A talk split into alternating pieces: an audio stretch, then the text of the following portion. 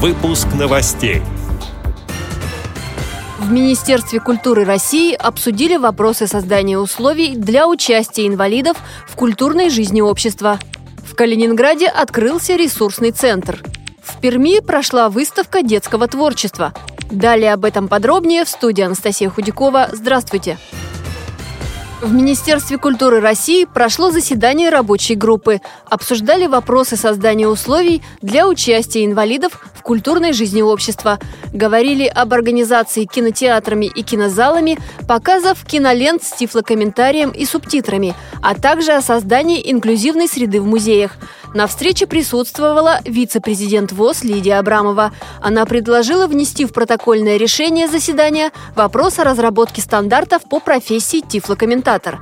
Вице-президент ВОЗ отметила, что при производстве тифлокомментария к российским фильмам и оценке его качества необходимо привлекать независимых сертифицированных экспертов, инвалидов по зрению для работы в региональных организациях ВОЗ, а также для организаций, проводящих киносеансы, составлен список художественных фильмов с тифлокомментарием и субтитрами. Ознакомиться с информацией можно на сайте Всероссийского общества слепых. Материал об участии Лидии Абрамовой в работе комиссии при президенте России по делам инвалидов.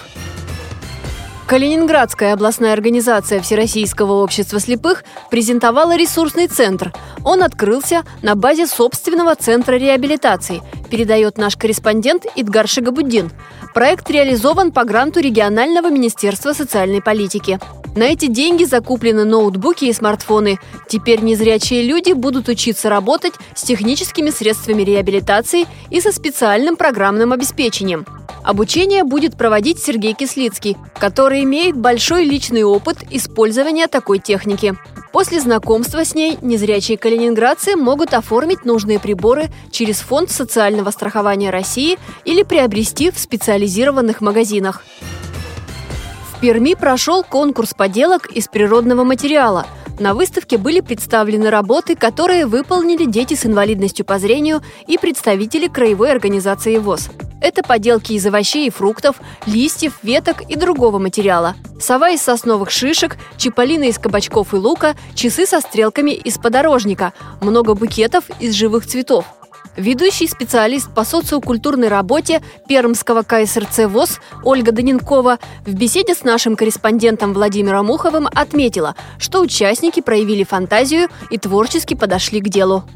Среди детских работ можно выделить «Медведя Тедди» или просто Михаила Потапыча, который исполнился Машов Иван, и сделан он из репья. Интересная работа коллектива 6 Б класса школы-интерната, которая называется «Здравствуй, Чиполлино», где два веселых друга, выполнены они из кабачков, а головы их из луковиц. Очень много работ осенних букетов, причем из живых цветов. Ну, например, «Прощание с солнечным летом», где к летним ромашкам добавлены осенние листья клена. Или, например, работа прекрасной осени дыхания, также серебровой веки из живых осенних цветов. Эти и другие новости вы можете найти на сайте Радио ВОЗ. Мы будем рады рассказать о событиях в вашем регионе. Пишите нам по адресу новости собака ру. Всего доброго и до встречи!